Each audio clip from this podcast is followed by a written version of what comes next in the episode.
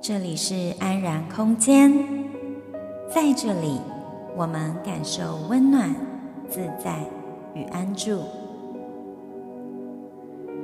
吸气，我知道我正在吸气；吐气，我知道我正在吐气。就在此时，就在此地，练习不急着往哪里去？每一个片刻便是最好的时刻。我是双体，让我陪你走一段内在旅程。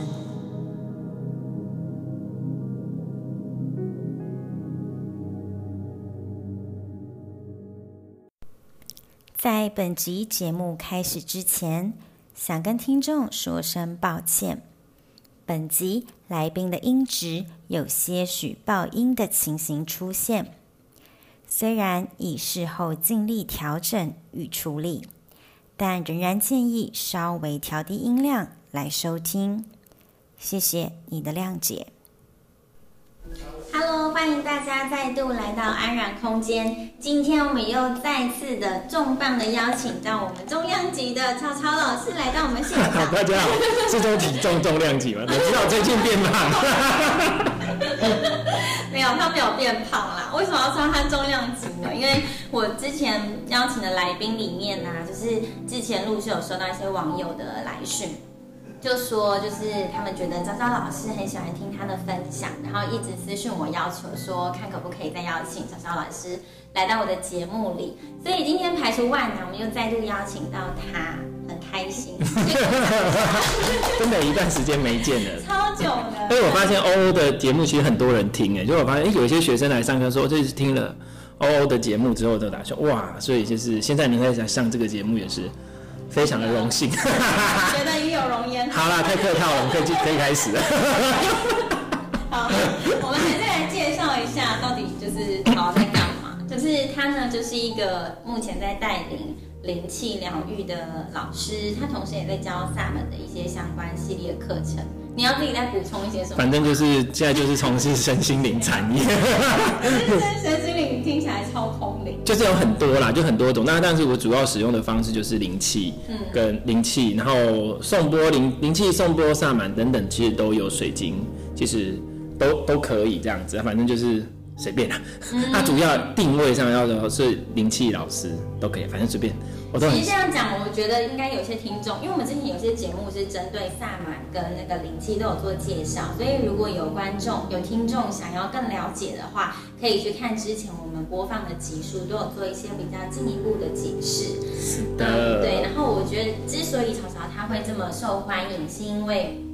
他不是一个讲话很空灵的人，他就是会很接地气的，就是要坐地上人，很 扎根，对到土地上啊，就是会跟你说要怎么应用在生活上，还有你面对生活上面的一些烦恼，或什么我们可以用怎么样的方式去调整自己来应对？所以这是我觉得他很不一样，也很难得的地方，可以跟大家分享。今天我们就是要来讲一个。很玄的东西，我觉得很难。嗯，我必须讲说，我今天想要讲那个心经在我们生活上的运用，但这个真的超级空灵的。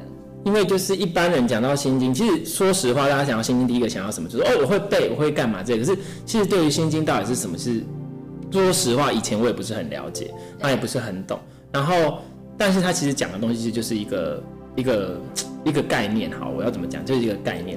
然后，所以，所以那时候欧欧要，其实我们一开始不是一开始就要讲这个东西。嗯、他那时候是在跟我聊天的时候，我们有聊到一些东西。嗯。然后再聊聊聊之后，我们才忽然就是带到，其实这个就是心经在讲的东西。那所以，他还今天想说要来说有关这个。所以其实他要讲这个，我想说可以讲，可是你要。因为它是一个非常的广泛的东西，因为它其实讲的就是一个一切世界的本质上是什么东西，对，然后所以你要应用到一切，你要什么，其实都是可以的，所以就看你要怎么去使用它，对。对，我们等一下很快就会讲到的。其实我想要先分享一下为什么我会想要讲这个主题，因为我上个周末呢，我个人自己去山上参加平安两日禅的一个禅修经验。那这个经验我其实感受非常非常的好，但是也蛮多冲击的，因为一进去那个道场啊。那个在场的那个志工姐姐就说：“手机交出来，然 后交出来，我自己把它就是关机就好了吧。他就是不只要求你关机，就说要把手机关好之后交给他们，他们会放在一个保管袋里面，等到你出关的时候再还给你。我那时候整个超 shock，因为时间太赶，很匆促，我就是赶着也没有先。”就是 text 我的朋友同事，想说这样，其实那时候心里面很忐忑，说怎么办？要是工作上有人要联络我，然后我爸妈就是如果紧急家里发生什么事情，没有人联络我怎么办？但我想说啊，就是过了这一天一夜，就是把隔天下午就下山了嘛，想说好，那就是希望没有什么事情发生，就是会心里带这种忐忑不安的心，一方面是有那种。社交媒体就是上瘾症，嗯、然后那个是你随时随地都要摸一下手机，看一下有谁传讯息给你那一种上瘾症，就觉得天哪，搜不到东西的感觉超没有安全感，就觉得你跟这个世界脱节。但是我觉得这是一个很好的体会，去看自己到底为什么而焦虑。就其实很多时候那些资讯对自己来说一点用都没有。对，你去看人家生活过怎么样，so what？然后你朋友怎么样，so 就是不是那种紧急的攸关生死什么之类，其实就还好，反而那些引来很多烦恼。对，因为因为其实我们现在为什么会这样，就是其实大家就是。不敢面对自己，对不对？所以让自己找事做，忙一点，让自己把目光放在外在，看很多新鲜有趣的东西，就不用关心自己很烦恼的问题了。就是是问题就可以一直放着，一直放着，就觉得没关系，明天再讲，以后有机会有时间。或是真的也看不到问题在哪里。对呀、啊，对，就会一直自我安慰。反正这是一个很好的起点，我觉得说哇，这个真的闭关对我来讲是一个很沉淀心灵的机会。然后在那个过程中啊，他其实虽然说我个人没有特别的宗教信仰，其实我不属于就是没有皈依嘛。对。但是我在投入身心灵了解这一块的时候，我发现，哎，很多老师他都会提到一些哲理经典是跟佛教很有关系的。嗯。那就像一些正念觉察的练习呀、啊，或者是一些就是回到当下这种概念，其实我我很多在禅修里面都体验到，我个人也觉得非常喜欢。那在这个两日闭关的嗯活动过程中，那个法师就带我们去正念行禅。就是说，他会带我们到那个大自然里面啊，就真的用非常非常缓慢的速度，然后脚步提起往前放下，就是慢慢的你去感觉你的脚底的每一寸肌肤都是在踏在土地上。当然是我们有穿鞋子啊，但即使穿鞋子，但那个速度慢到你觉得说你跟这个土地超有连结的。嗯嗯，我们大概慢到。大概三十分钟，只走不到三公尺那样的距离，就知道超级无敌慢。但是在那样的慢里面，你才会觉得说，我是属于这整个大自然的一份，你才不会觉得说那么这么失去跟周遭世界的连接。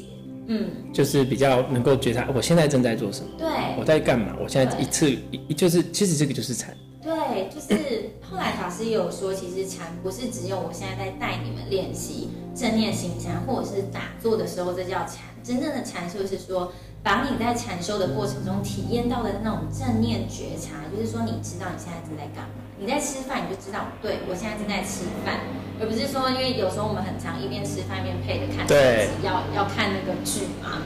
就追剧，就不知道自己到底吃什么，就觉得肚子有饱就吃完，那时间就用看电影来杀杀时间。对对，然后，所以我觉得这是一个很好的练习，说啊，你其实，在平常之中，你就是把你禅修所得到的体验落实在生活里面。嗯，它里面有带到一些动产的东西，因为我本身自己有带领一些就是身体律动觉察的，对那种东西，我就觉得其实对现代人而言，因为真的都静不下来，因为外面的世界太多资讯，有太多好玩新奇的东西。你让他说，他就坐在那边一直打坐，其实对初学者是有困难的。对，那其实那个地方法师他也有发现。这样子的状况，所以他一开始第一堂课就是带我们大家动一下身体，但是有点像气功那种比较缓慢的一些身体姿势的延展。对。但我就很喜欢这种方式，就是说，哎，就是透过这样子，我们心才能够慢得下来，然后培养你对这整个土地的那种感恩。对，嗯，这是我对这一个整个禅修的经验里面非常印象深刻的地方。然后有一天晚上，我们就是要抄写心经嘛。其实那时候我原本期待说，就是法师会讲一些佛理，结果这两天他们完全都不太讲道理，这样子。嗯、对，我觉得反而对于嗯那种不是属于这个宗教人，反而是一件好事。嗯，对对对，他们就是用做给你看，让你去体会嘛。对。但是我觉得，就是心经这个部分呢、啊，我们那时候在抄写的时候，心就真的是很平静。但你同时在抄的时候，你也会觉得说，到底。这部经典是在讲讲什么？就比如说，他就会讲说五蕴皆空，就五蕴就是色受想行识。嗯，但这些东西到底是什么？就是为什么他们又是空？空就是都没有嘛？嗯，对，这是没有的意思吗？那如果我们看的东西都不是真的，都是没有的，那我们现在或者是在干嘛？要干嘛？对对对，对，那我们是人，那我们都不要吃东西，反正食物都是假的。嗯，我们就是不要不要做什么，反正不要去追求。呃，房子啊，不要赚钱啊，反正那都是假的。你就是那最后不是要飘在空中吗？所以到底要干嘛？对，什么叫色不异空，空不异色？就是色是什么东西？嗯，对，因为我为什么会跟昭昭就是想要讲心经，是因为昭昭他有那个修佛的背景，也大概二十余年了，他是信那个密宗，对对对，对。那我觉得我在跟他讨论这个话题上面，他比较能够透过自己的修行来跟大家分享他在这个修习经典过程中的体悟。嗯嗯嗯。我很想知道到底什么叫色跟空 这个东西，然后什么不生不灭、不垢不净、不增不减，到底他在说什么啊？这、嗯、对，其实这个部分，像比如禅的部分，之后有时候我们之后有机会再讲。像比如说有个舞动静心禅禅，任何事情其实都是禅。对，其实先简单提，如果之后有机会我们再深究。其实禅就是你知道你在干嘛，就这样而已，没有什么。我都会讲的很简单，所以你只要当你时时刻刻知道你在干什么，其实你就是在禅。然后它会带给你很多的疗愈跟很平静，包括舞蹈的时候，包括觉察，包括你在吃东西。我就常讲，就算你在大便，你也可以禅。大便残，OK，你可以感觉我们现在大便在出来，会不会太直接？我们在吃饭不要听。你超直接。那我现在差不多，它要结束了。我不要那么，我的节目不要太过污染好吗？我的节目太接太接太坐接地，坐在地上，好了，就好了，这动画已经结束了。之后大家想要知道，我们之后再聊。好烦哦。好，就是失控哎。每次嘛，我就是不失控，每次都很失控。因为大家就喜欢失控，不是吗？对啊，大家很喜欢你接地气。不是因为我们平常就自己太克制自己，有些东西我觉得不能讲，不能什么，可是事情都是一样的。然后这个等一下我们讲到心经，其实都是一样的哈。那有关心经的部分，其实大家都会背，大家都会讲。然后其实到底是什么？我自己从小也是，那包括其实心经当然讲说啊，观音菩萨啊什么之类的，OK，这我们都不去探讨。那其实，在心经的讲的这个部分呢，其实我在因为我昨天是教学灵气嘛，嗯、那其实我在灵气中介的时候，我就会谈到这个东西，但是我不会直接讲是心经，我先从量子物理去讲，哦、然后再想要讲到这个，对，然后再从他去谈到说，其实他跟心经的观念。那其实说实话，因为我自己接触为什么会接触佛教，当初我其实从小，如果大家有看过我的书或是我自己的介绍，就是我其实从你出了两本吗？一本而已啦，之后希望能够再出一本，再说啦，有时间。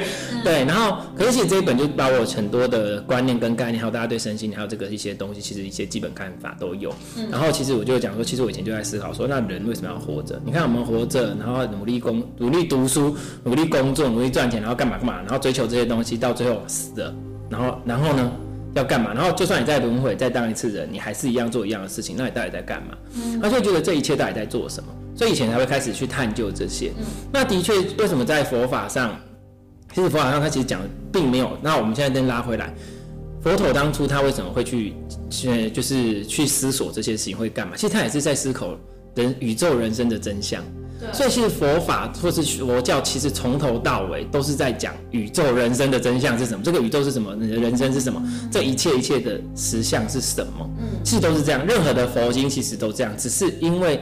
面对不同的群群众或是不同的人，他有不同的程度，所以你当然你要讲他听得懂的，嗯，的方式来呢，嗯、那当然，所以就是会有各种经典，那所以每个讲的方式是不一样。那其实，可是心经呢，虽然非常的短，可是其实它是涵可以说涵盖所有，它就是把所有一切世界的实相是什么，实际上是什么跟你讲，其实就是刚刚欧欧在讲色不异空，空不异色。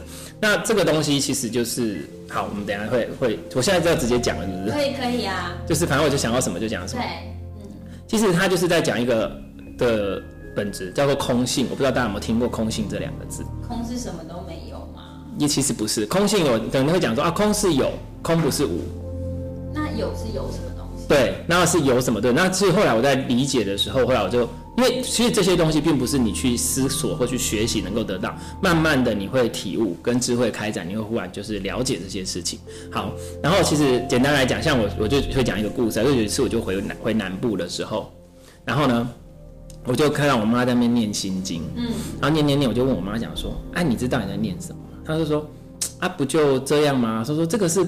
般若不，般若就是智慧不。他说这个是要很久之后我们才会学到什么什么什么之类。他就讲，就觉得这个东西非常困难，非常不行。他觉得不行。然后来他做完功课之后，我就说来来，我们来聊一下。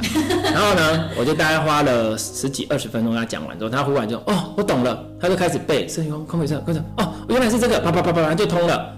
我就说二十分钟能解决的事情，为什么你要花二十年？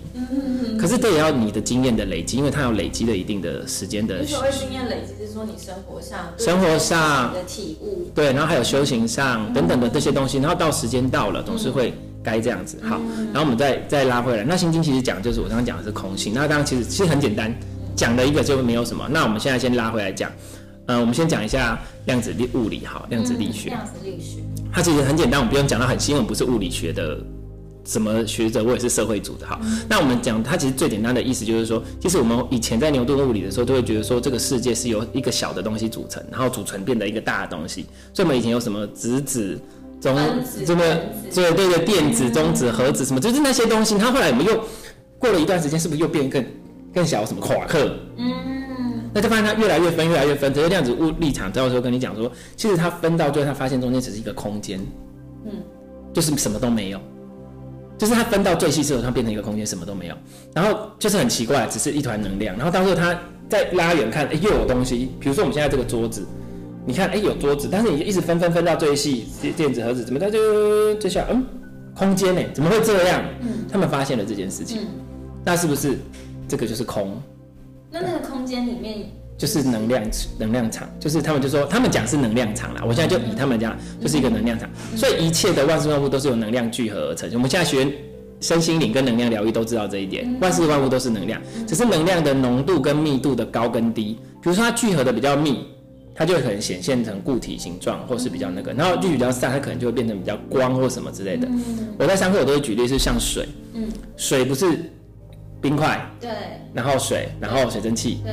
它都是水，嗯哼，但是它它有三态，对，但是它是聚合的程度不一样，对，其实就是意思就是这样而已。所以量子力学其实我讲一个部部分讲的是这个东西。好，那我们就先只讲到这个部分就好了。那是心经也在讲的这个东西，就是其实一切你以为会有实相的东西，其实它里面是没有的，它是一个空间，嗯，就是这样子。那差异点在什么？就那色不异空，空即是色，那这个差异什么？我就直接，其实我一句话就可以点破了，一个叫做本质，嗯，一个叫做。现象，本质上它是空性，嗯，它并没有说是有什么东西存在。但是当你看到它聚合而成的现象之后，你会觉得它有东西，嗯。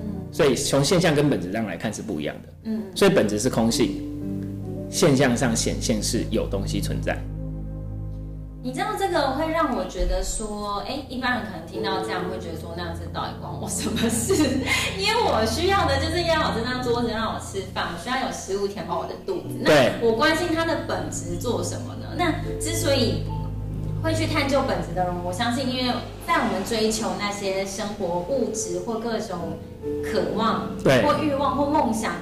这件事情而言呢，我们会觉得说，在追寻的过程中，自己觉得很心里不太好受，对对对，所以才会去探究本质是什么，我到底追的是什么。好，对。对，然后我我有想到一点，就是像我之前啊，就是两年前吧，有一段时间我真的超想剃度出家，就是想要当尼姑，嗯、因为生活有碰到一些事情，那我觉得说，是不是我真的。把人世间的这些情欲或者是各种贪嗔痴，我都是断开来，那我专心去追寻我的灵修这一条路，我的生命才会走得更圆满。那我是追求我整个生命上面的完整。对，那那时候我就将近有快一年的时间，我觉得蛮觉得自己状态是有点处于清心寡欲的状态啦。不过到后来快那一年快结束的时候，我发现到末期。有生活上又发生一些事情，然后我才发现，哎，这些事情提醒我，其实我那些欲望啊、清心寡欲那些，好像只是比较表层的。因为我只要看到有些诱惑，我就会之前的那一种比较清心寡欲的念头就没了，对，就整个就是有一点像。很多很多的那种想要更多，因为之前都累积太多说，说啊不要不要，就压抑下来。所以其实压抑。对，我觉得我后来观察，觉得自己是处于一个比较压抑的状态，把自己之前的欲望啊、渴望啊什么都把它压下来。可是这其实不是真的把根断绝。所以其实我真的那时候去出家，其实我应该心里面还是会很痛苦，因为我没有办法做我真的想做想做的事，因为那些都是获得那些，因为欲望还没有本身根没有被除掉。对，所以我就在想说，那怎么办呢？因为我就是因为这些追寻这些欲望的过程中太难受了，所以我才想要去追寻那些本质是什么。那如果我纯粹的走灵修这一条路，也没有办法带给我快乐，就代表说我必须要好好的去面对我的欲望。那到底我要怎么 handle 这些欲望的？这就是对，我觉得人生就是在那种走在两极之间的来回之间的摆荡，常常会让我觉得好矛盾哦。嗯，对，所以我觉得这个心经可能或许可以为这件事情做个。其实这些为什么刚刚好？我们现在讲为什么要探究本质？因为如果你了解本质跟一些状况，你在面对事情就会有不同的看法。比如说我们现在知道了，这一切都是现象。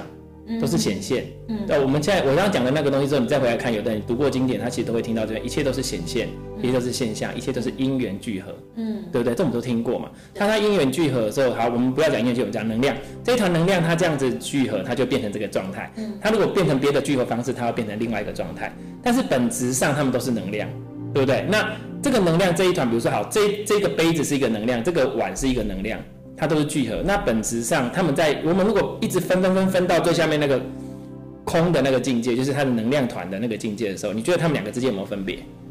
没有。那他们之间有分开吗？也没有分开嘛，其实都是连在一起的。它中间好像有空间，可是其实这个空间也有能量吧？哦。所以其实最后那个本质上没有没有分别，都是连结。那就是我们在听到你在身心里有听过万物一体合一，嗯，就是这个概念。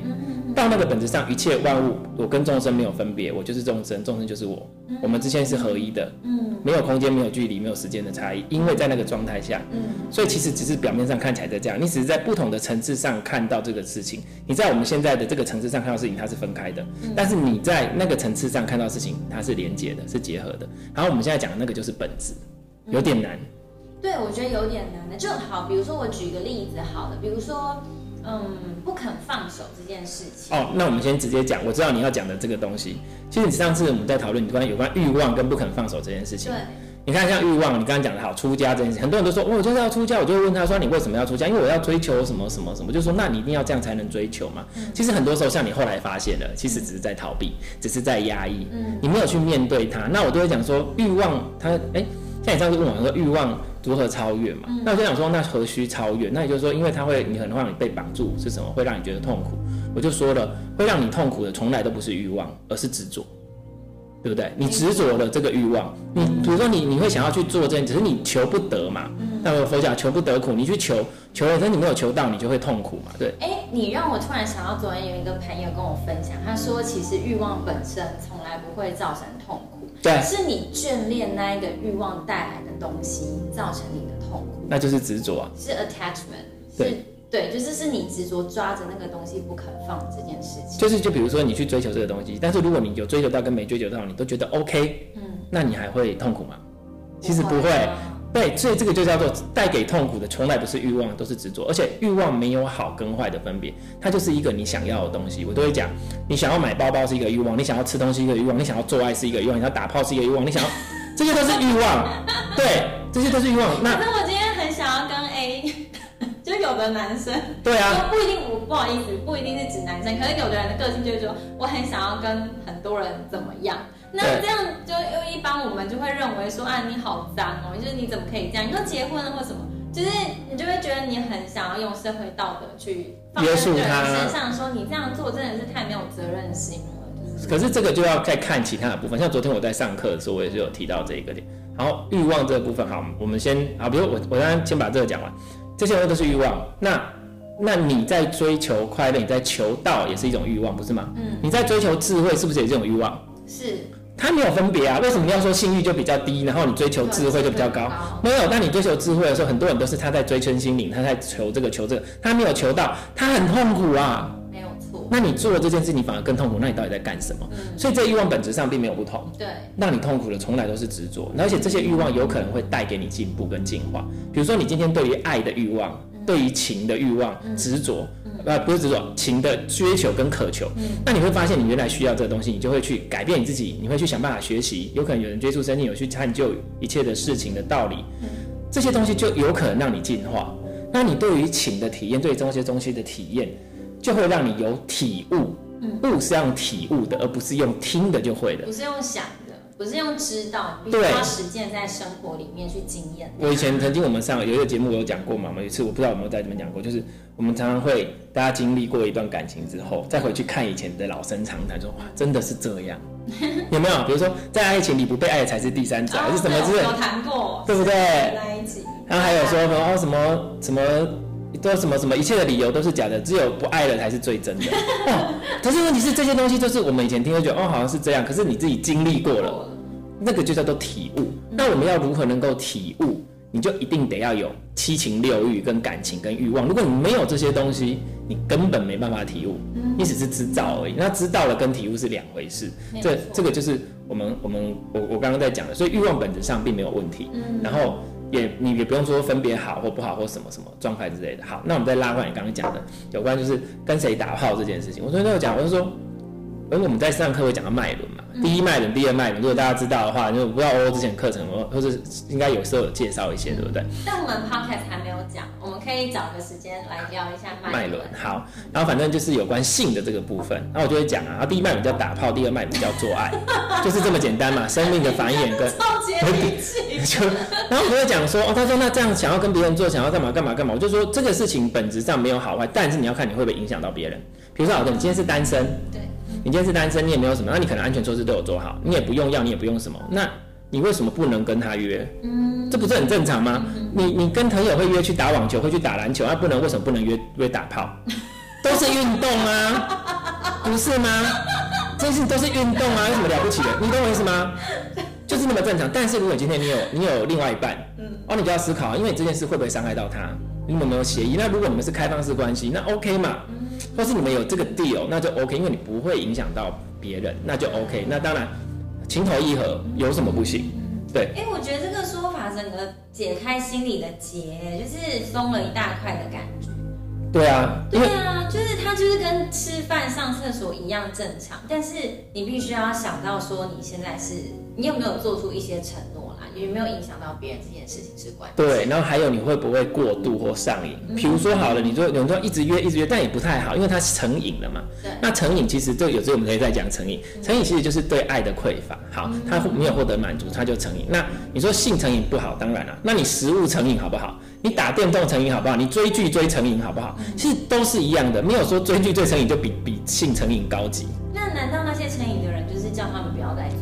没有，他们要去探究说你为什么想做，所以我们其实慢慢的都要去探究你的内心。所以为什么你看我我为什么其实我在做个案的时，我有一段时间是要留给咨询，我希望他们从他们的问题当中去带领他们去发现，原来他自己内在的真正的底层是这种概念的想法，他就知道哦，原来我有这种想法跟概念，原来绑住我的是这个东西，而不是这些表面上的东西是显现出来的，你一定有动机。才会去做这件事。其实我想一想，我觉得这个节目真的可能会会给一些听众不错的启发，因为我觉得其实很多人知道自己有一些状况，自己不是很满意，或是黑暗面。对，但他们不想去体验不想面对，并不是怪他们说你怎么这种不敢面对，而是我们有时候没有那么大的勇气，觉得自己可以接得住自己，或者是这个社会就一直在指责你。对，因为我之前有一个很重要的朋友，然后他就是有。暴食症的问题困扰非常多年，然后他知道自己这样吃法是很困扰，但是旁边的人也会觉得，嗯，怎么会这样吃东西啊？因为他吃的量真的超多的，然后那个方式你会觉得说，怎么有办法这么瘦的一个人吃的食物的方式是这个模式？可是还是很瘦，对不对？很瘦，然后你就会用关心他的方式说，哎，怎么今天就是这样吃吃这么多啊，或什么就。就是之类的，会蛮想关心他。那他就说啊，其实我我也控制不了自己，我就是有时候心情不好的时候，我就会想非常想要暴食。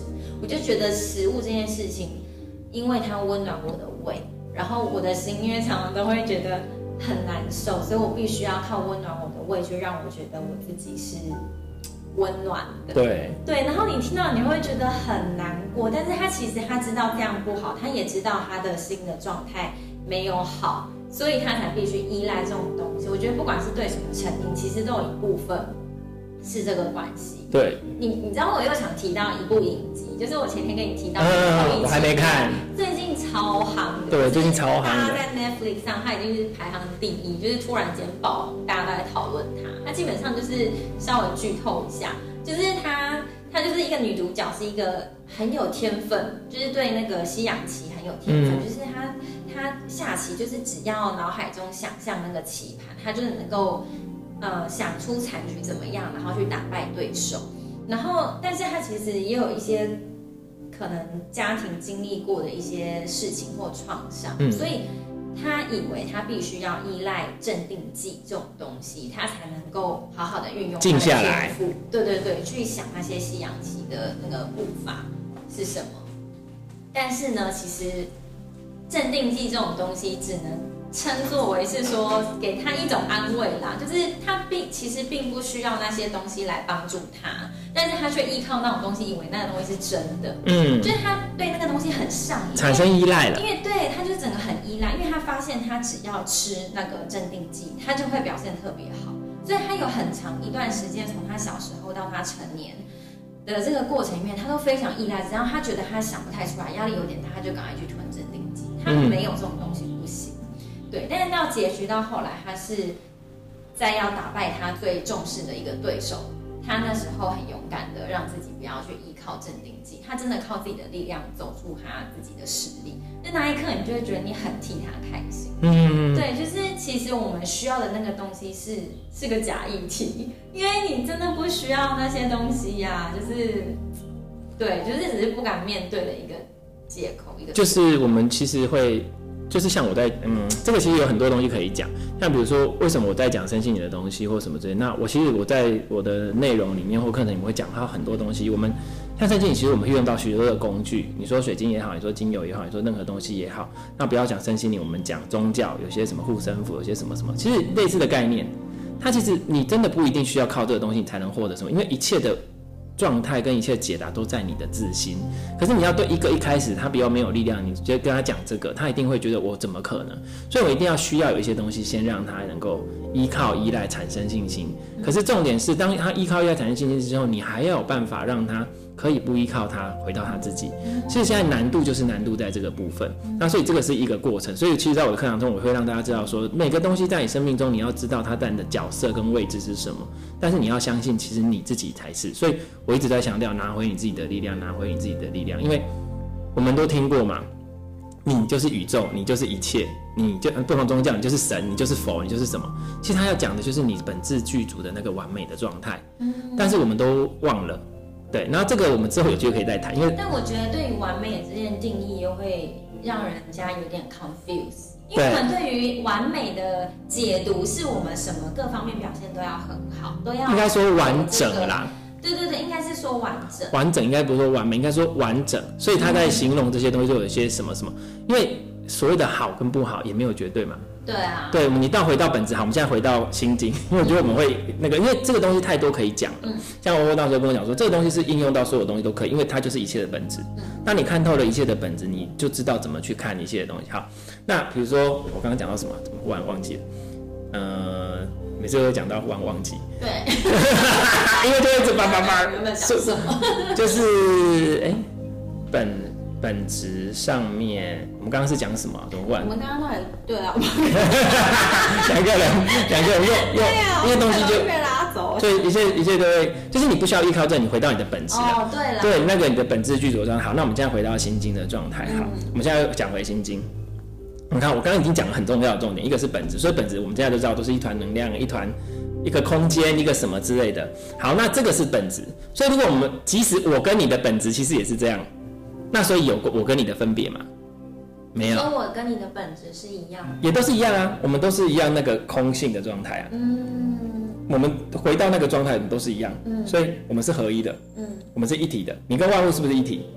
是啊。一样。我们回到那个频段之后，其实都是一样的。所以我们在那个状态，其实都是一模一样的。那你是不是就是万物？万物就是你，你就是完整的，你就是一切的，就是你知道吗？所以就是。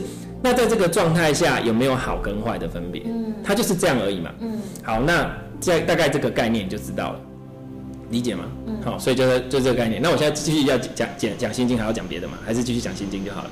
继续讲心经。好，那你现在听到我刚刚讲这个东西了，好，现在概念已经建立起来。那我们现在来讲，观在菩萨行深般若波罗蜜多时，照见五蕴皆空嘛，对不对？五蕴皆空，度一切苦厄。好，我们现在来讲五蕴皆空，就你刚刚色受想的是皆空。好，那你现在讲的我们的色。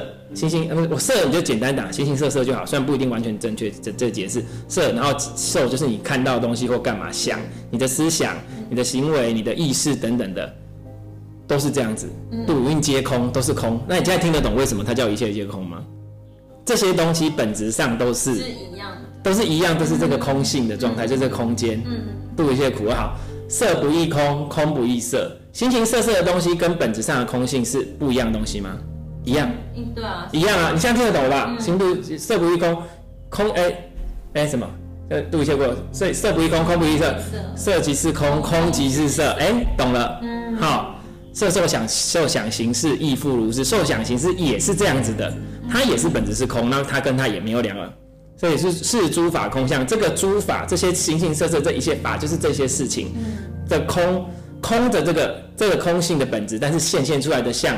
就是它的本质是空性，但是它显现出来的这个相，在本质上我们来看的话，不生不灭，不垢不净，不增不减。为什么？它本质上就是这样子一团能量。嗯。所以在本质上看，它会，比如说，好，今天这个杯子在这边，我把它打破了。嗯。它在本质上有变化吗？本质上还是空性嘛，它还是那一团能量，只是说这个能量可能变成不同的排列形式。嗯。对，就好像你也可以当成是什么什么。电脑的数位的那个东西在排列，可是它本质上没有变，嗯，还是东西还是在那边，但是它散开了，所以形体改变了。对，但是它本质上有变吗？没有，所以它没有增加，嗯，不生不灭，没有增加，没有不增不进，没有增加没有减，它本质还是这样，不够不减啊，不垢就是不不哎，就是它也没有干净，没有什么，就是这些东西都没有。这些东西是当我们把现这个本质的东西拉高到现象的层次上，我们才会看到，在现象上显现，的确杯子配杯杯子破掉了，它不见了，对。但是在就是的东西有脏的东西，有好的，有增加有减少，这是在现象上面，但是在本质上都没有，嗯，一切都没有变化过，都是这样子，嗯，理解了。所以你用这个概念全部把心经看过一次，你就懂他在讲什么，嗯。那基本上本质跟展现出来的形体其实就是相同的。都是一样，它只是从不同程度去讲。所以呢，好，我们现在知道这件事情了，哈、嗯。那所以一切东西是不是就是因缘聚合？对。它的这个能量聚起来，它的用不同的排列形式，或是甚至你的意念、你的事，也是受受想行识这些东西的意念，也是一种能量，也是一种，也本质上也是空性。所以你用你的意念去影响能量，去影响能量，就会影响它的因缘聚合。嗯。那你知道这些，这个叫做什么？心力法则，这叫显化。对耶，就是想说我们我们可以翻转命运，因为有时候我们会去算命，然后就会觉得说，哎呀，我的命格就是这样子，因为那就是依照你现在对自己所认定，你的路就是会这样走出来。那如果你改变你的思想，你的路就会有改变的机会了。所以这个就是我们讲的，我们在追求身心，不是一直都在讲吗？你你你你投射出你的世界，你创造出你的世界，你的世界会怎么反应，都是因为你的内在出了状况。这是我们一直在讲的。但是本质的原理是什么？心经就讲了，因为一切万事万物就是这样在运作的。所以你的宇宙上面，这你的所有的宇宙、所谓外气世界这些东西，都是你内心的投射。有的人就说，对啊，我就是很想成为亿万富翁，就是每天都期待我会中头奖，那他们就是不中。那他们就会说，为什么？你不是说吸引力法则就是你想的是什么，你就会成真吗？那为什么我一直想说我会中乐透，然后我都没有？这个叫做嘴巴说不要，心里很老实。我又再讲了一句这句话，大部分都是这样。你觉得你是亿万富翁，OK 啊？但是你的所作所为，你的潜意识不相信啊。你的意识只有一小块，你的潜意识那么大块，你要改的是潜意识。所以为什么有的人他有一个行为模式一直不改？那要怎么发掘自己的潜意识？很多的方式，疗愈是一种方式。觉察才是最重要的方式，但是这样慢慢练习，你知道，哎、我是不是又在做这件事的？我是不是什么？然后你当你觉察你内在的状态，它才不会在外境的显现上让你看到。通常都是你自己如果觉察到了，哦，这个知道了，好，那你就可以修正。但通常大部分人是不会的，因为大部分人都蛮白目的哈，然后 没有看到，然后等到那个它反映出来了，你的生活中遇到一样的状况，所以你会发现，你有可能在某一个时期会遇到很多类似的状况，或类似的人，或类似的事，就是因为这是你现阶段的课题。那如果你们还继续白目没有发现，就会继续越远越烈，越远越烈，到最后你可能就会被塞了一个大巴掌，叫你不得不去接受。所以很多人为什么说接触身心灵、接触宗教，都会被问说啊，你是不是发生什么事，不然你会接触这个？这句话是很很好笑的一件事，就是因为你大部分都行北吧，一定要被塞了一个大巴掌，你才要醒。嗯，所以我们慢慢去练习，说观察周围的事物，观察自己遇到的人事物，就可以观察自己的内心的状态是什么，然后借由这个来改变你的心。你的心变了，你的世界、宇宙万物就变了。嗯、这个回应你的方式也会不一样。这就是你相信的世界，你就创造这一切。那么我们都想，你就创造这一切。那佛经也讲，万物为心造啊。嗯，万物唯心造不是说你想什么都好像只是消极转念，不是你真的可以改变世界。比如说之后也可以再聊我的故事。比如我之前是警察嘛，嗯，我对于金钱、对于财富的概念，跟我现在对财富跟金钱的概念，我完全不一样。对，那这些东西你该怎么解释？可是讲一下，讲一下，可能有的人没。反正简单来讲，就是说我之前当警察，然后我的确我后来也会升到一个位阶，都 OK，但是基本上都还不错。只要当警察，只要追到那个位阶那个部分，都还蛮不错，对不对？之前是警官。对，就是一个。到那个，那可是问题是，你就会发现说，其实真的不需要这样。因为我后来去思考，因为当我已经在接触身心灵了，所以我知道是世界并不是我们以前被教导的那个样子。还有，你不一定一定要照人家教你的这样生活，其实你有你自己的自主权。然后慢慢去拿回这些东西之后，我就在思考说，所以我真正要的是什么？我就在思考说，其实我要的是，我不想要每天上班，我想要可以去晒到太阳，我想要怎么之类的。然后我才确定这个不是我要的。OK，然后开始之后，我才发现说，哦。我并不需要一定要每天工作啊，我为什么不能一次工作，然后就就好了？然后，所以我现在生活模式是，我不一定要每天工作，但是我可能，呃，辛苦了一天，我可能就是可以把半个月收入都赚完，或者一个月收，你懂？就是我们诶会有这个模式，但是我们经常会去限制我们自己，对，我们不愿意放手，那我们不愿意去接受其他的可能性，因为我们从小就被这样子教导，对，那我们一直被教导，就变成说，其实我们自己的。想法越来越限缩，就是所以就这样，所以我觉得其实，在学习方面是越来越回到你自己。所以我们在说疗愈，在说学习，在说不管是好佛教、宗教，为什么一直讲佛教？因为我自己是接触嘛，所以我只能用这个经典来讲。你接触这些东西，其实都是回到你自己，从头到尾没有叫你去外求，从头到尾没有说你要提升什么，没有，由于要提升就是回到你自己。嗯，所以因为你本质就是这样子。那为什么本质具足？本质具足，因为我们都是那个来自于本源的那个状态。那个空性的状态，那个本源的状态，所以并没有分别。好，然后呢，如果我们现在要再要再拉回来，因为如果这样讲会讲很多，我们再拉回来有关刚刚欧欧提到有关欲望上面这件事情。好，一切都是因缘聚合，它聚了它就产生，它散了它就不见。嗯，对，好，那所以呢，我们今天要追求这个东西之后，好，你今天要追求这个东西，那我没有求到呢，你已经看到它本质了，它本质就是这样嘛，它本质就是空啊。比如说我今天很喜欢这个帅哥，它本质，可是他本质也是一个空。那我没有追求到，你们看，它就是一个空嘛，那它还会再聚合嘛？可能这个帅哥不见，到时候有别的帅哥出来，没有，就是它是心放的好开，就是它是一个聚合。因为你当你进到那个本质现象，所以有你该执着的嘛？没有，没有。就算你获得了这个东西，你实际上有获得吗？我觉得人不敢这样这么这么顺遂的过生活，是因为他们不确定是不是以后还会碰到。那就是看你相不相信会不会碰到，或者你内在是不是真的信任你自己会碰到。嗯。那这又回到心啊，你创造你的世界，嗯所以其实真的回到这一切，所有的东西都不是重点，都回到你的心。你想要创造怎样的生活，你想要做什么，其实都是你的心。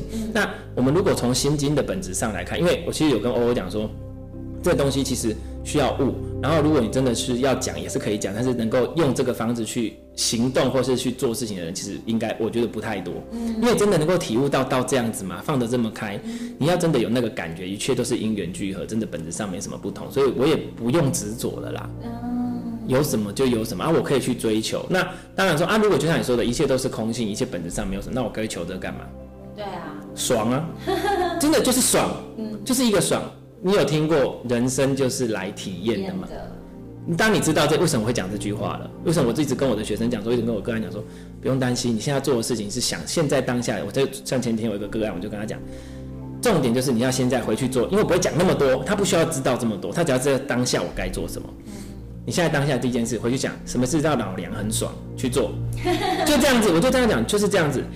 其实真的就是只有这样子，你就体验你该体验，你做你该做的事，因为本质上都是空，所以它没有你要获得的东西，没有需要失去的东西，它只是变来变去，变来变去。那你想要变成怎样，看你啊，啊，你想要怎么样体验，也是看你。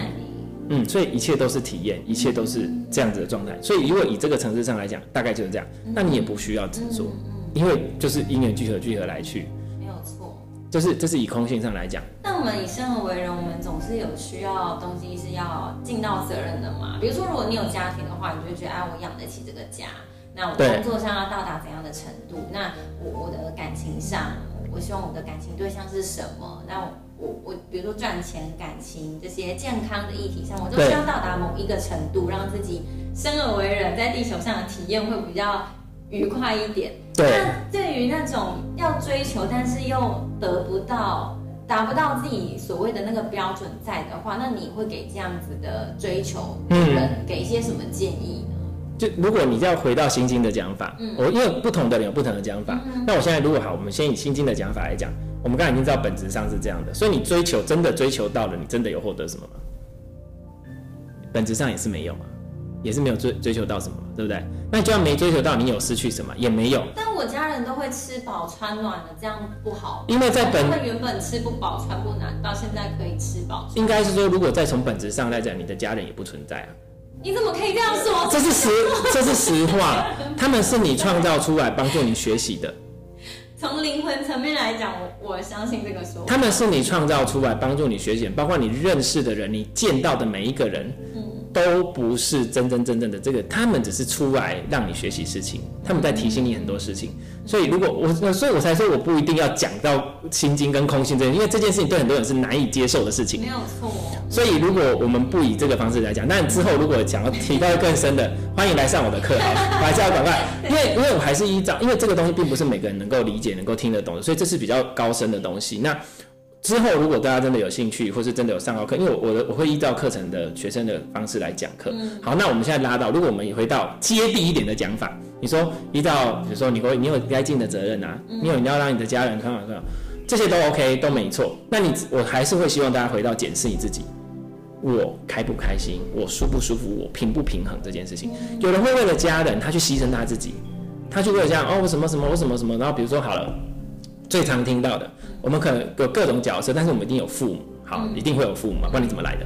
从孙悟空的石头 蹦出来，好，那我们就按照一定对父母一定要孝顺，要怎样，要什么什么之类的，我都会讲一句话：你要孝，但是你不用顺。因为有很多父母其实很需要教育的，嗯，不是吗？这这我们很认同嘛。好，那我们说好，你必须要对父母怎样怎样怎样怎样。当你要尽到你尽的责任，但你要知道你平不平衡。因为一旦你不平衡了，你就会想办法让你自己平衡，你会去索讨。那我们简单来讲，比如说很多父母以前被教育，因为他们以前的那个也不是说他们不对，是因为他们以前被灌输的观念跟教育就是，你当人家的妈妈，你就是要只尽量的付出，你就是不能怎样，你怎么可以不顾小孩？你怎么是？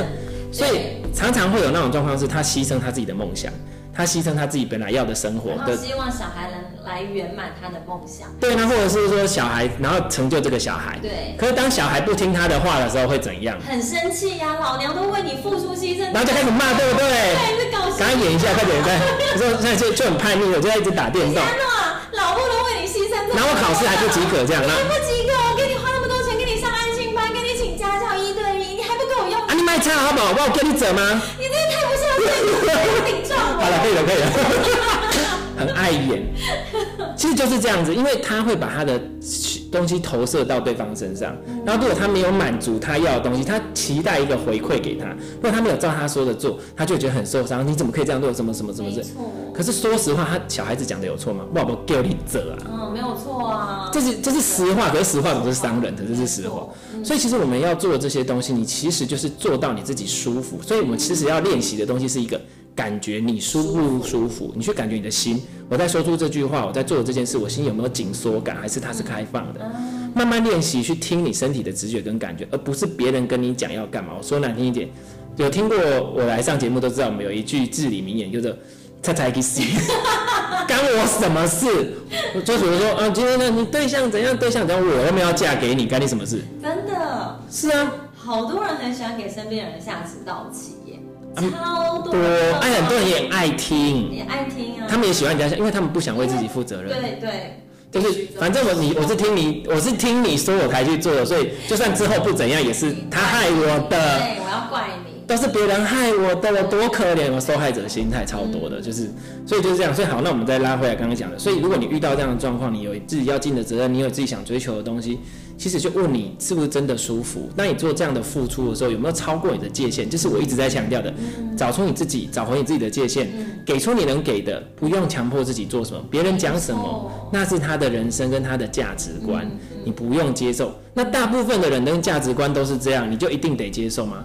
你没有影响他们，也不用管他们，因为说实话，大部分的人不一定就是对。而且也没有什么对错，他只是这样。而且呢，我这样讲会不会很激动？不会不会。我要我要讲一个，就是金字塔底层哈，嗯，比较多。好，就这样，我讲到这边就好了。所以，如果你想要跟你，你觉得你你不想要跟一般人一样，或大部分人一样，嗯、那你也不需要听他们的、啊。嗯。你倒不如去听那个你真的值得你敬佩的，你觉得你很仰慕他的人，你觉得你很向往他生活的人，你去听他的意见，比你去听一百个路边的那个阿猫阿狗讲的话都还好。这是重点，所以当你想要变成怎样的人，你就多亲近这样的人。没错，嗯，别人的意见重要吗？也参考参考可以参考，但是一定要回到自己本身，问自己说，我现在的感觉是什么？对，我觉得这个跟正念觉察真的非常有关系。你要一直确认自己在听到这些话，然后嗯，面对这些一些事情来到自己身边的时候，你要问自己：我开心吗？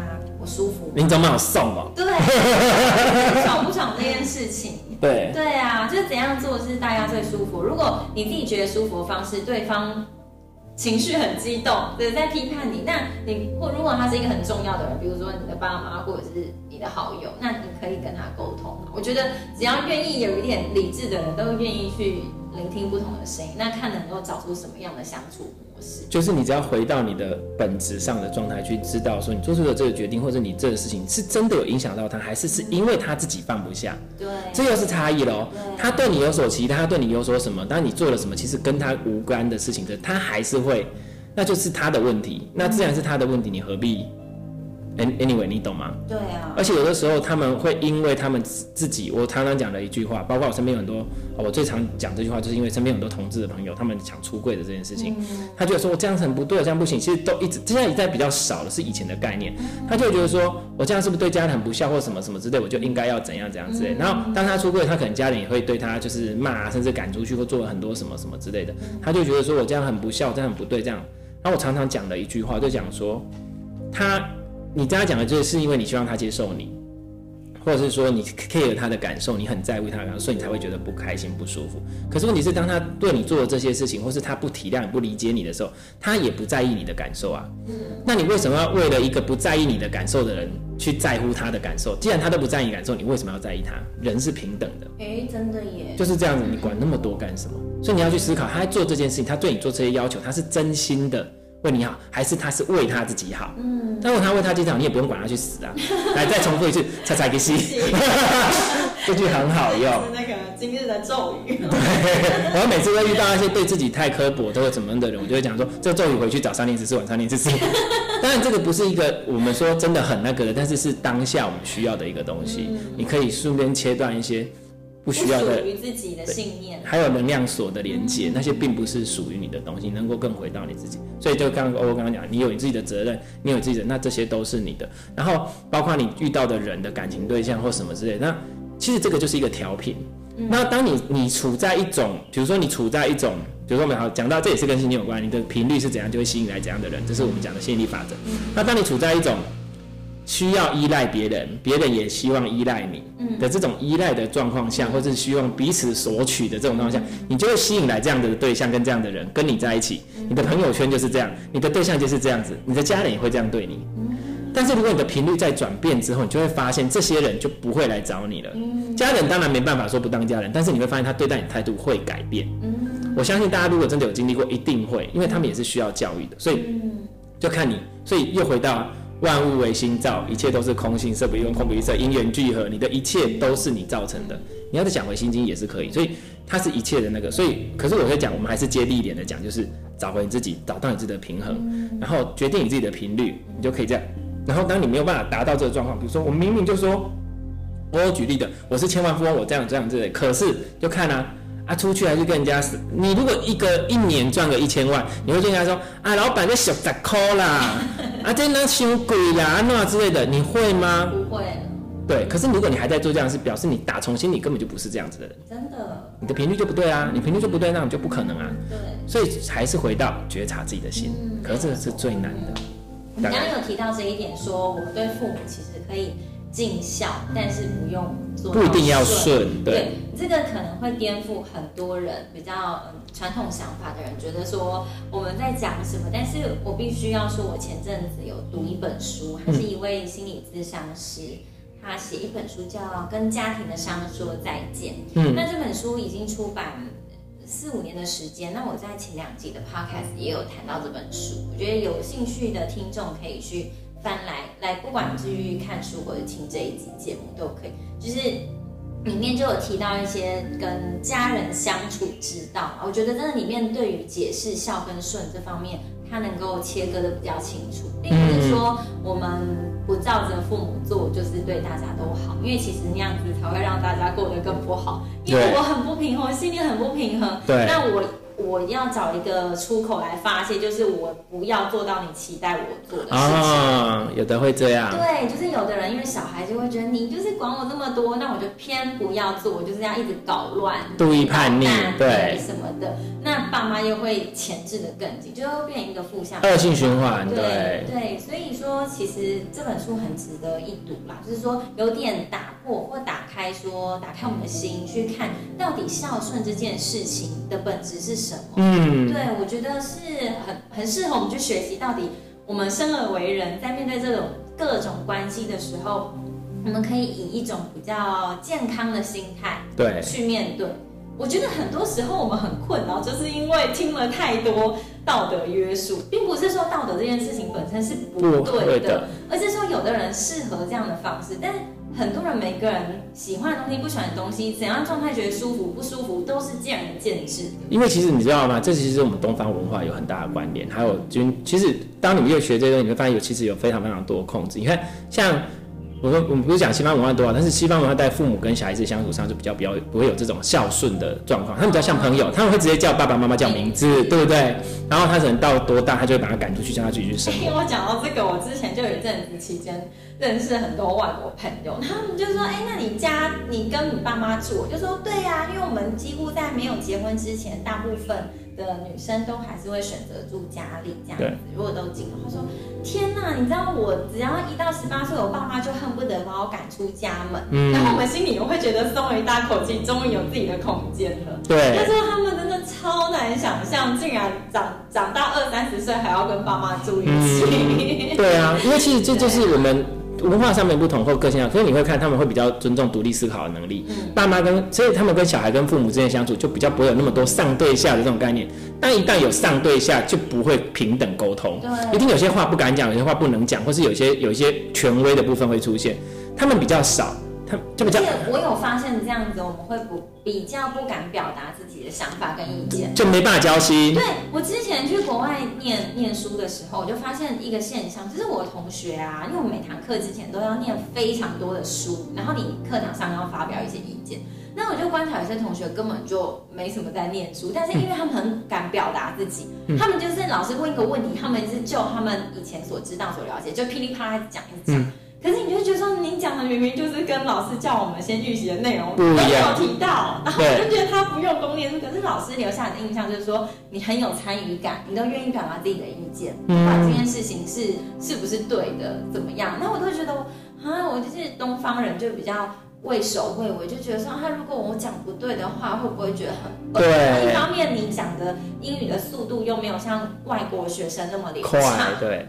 那么快什么的，你就会觉得真的是自己太笨了，或者什么，就是很多限制会放在自己身上，觉得我不够好，然后我的意见不会被别人当意见，我书没有准备很齐就不敢发表。这个其实也跟东方文化有关，像比如说我们常常会讲，比如说小小时候大家应该知道，比如说呢今天呢父母啊带你们出去，那隔壁的邻居阿姨讲说，哎你小孩子长得好漂亮哦，爸妈会讲什么？有几个会说，对我没有，我超美的。没有啊，卖狗狗。嘿，嘿，你当然看碎啦，你知道什么之类？对，就，因为他从小小孩子是那么小的小孩，他并不会分辨这是客套话，他只会他只会觉得对我真的很丑，丑，我真的很烂，我就是很差。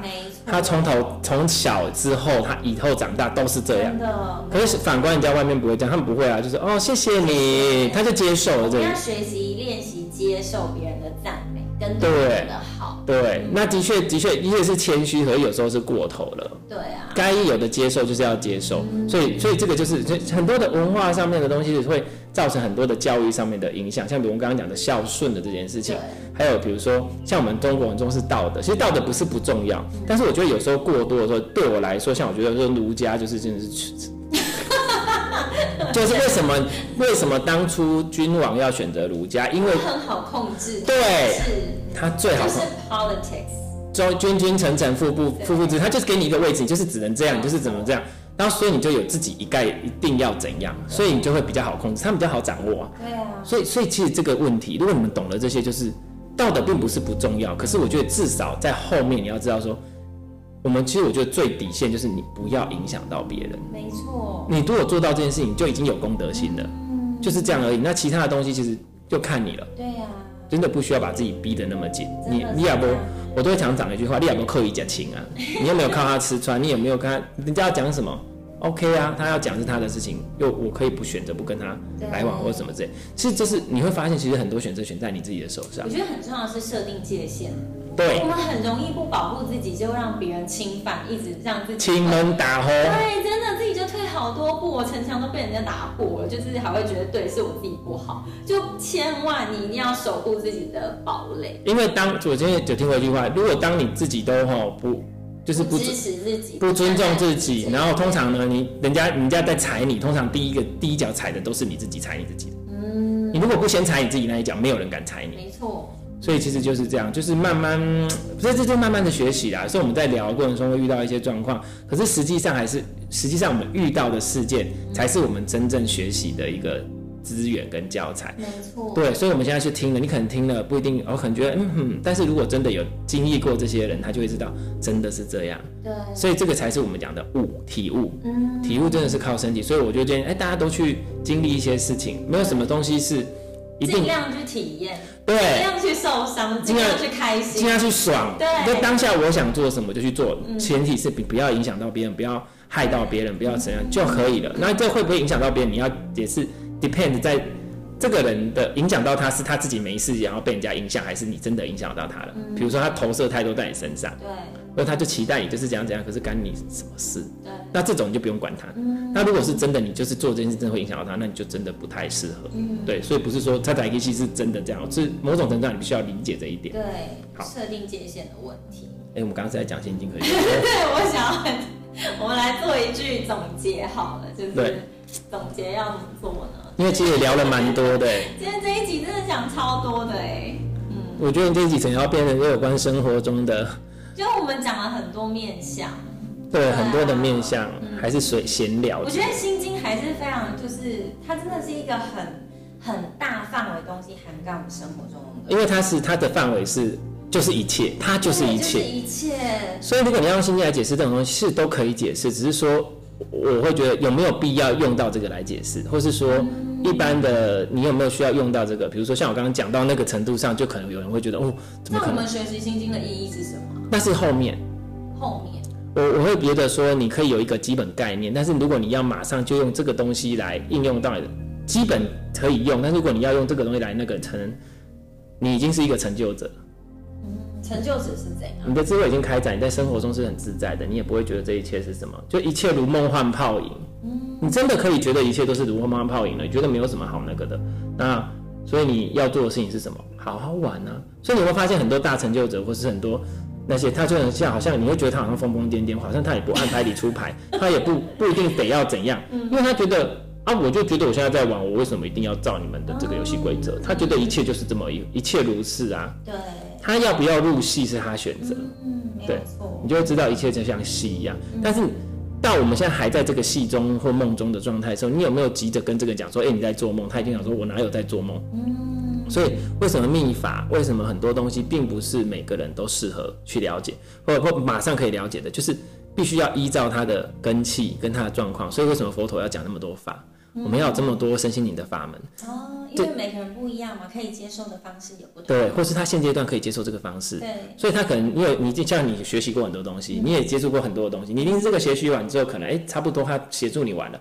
会往这个，那可能这位老师的他的状态是，哎，你接受完了，换下一个老师，所以一切都是这样子，就去接受它，不不需要去执着，都是一个流，都是一个顺着走，嗯就去体验。嗯那我只能讲说，像我到现在这样，我就觉得说，你会知道世界跟宇宙其实就是就是这样子，然后他会给你很多回应。嗯那你在这个生活中，你就是只要好好回应就好了，顺流去走，就是你也不用担心要做什么。对，我觉得本集的结尾就是说。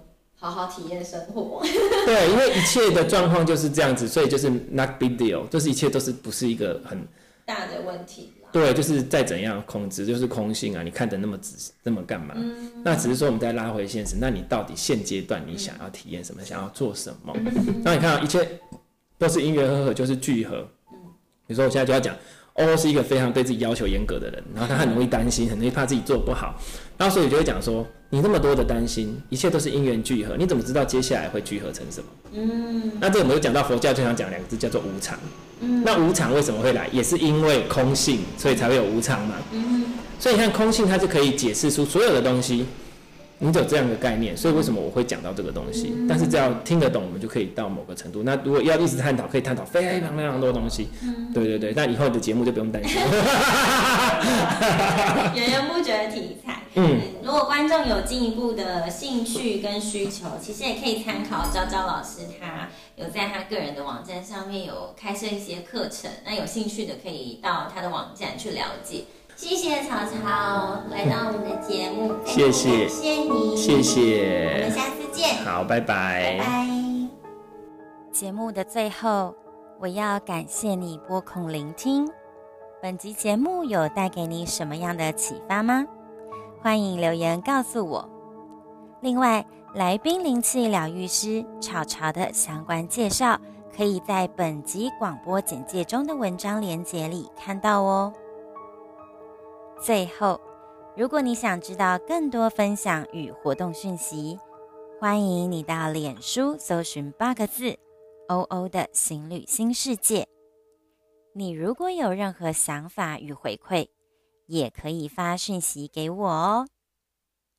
而且，我也想邀请你，如果喜欢我的节目，可以在 Podcast 上按下订阅，这样下次新的节目一出来，你就会收到通知喽。如果你觉得有收获，也欢迎你帮我在 iTunes Store 上留下评论，这样才会帮助到其他也有需要这个节目资源的人知道。我始终相信，疗愈是从自己身上开始。当我们对自己内在下功夫，外在的实相才有改变的机会。进一步活出自己想要的人生。我们下次再会，拜拜。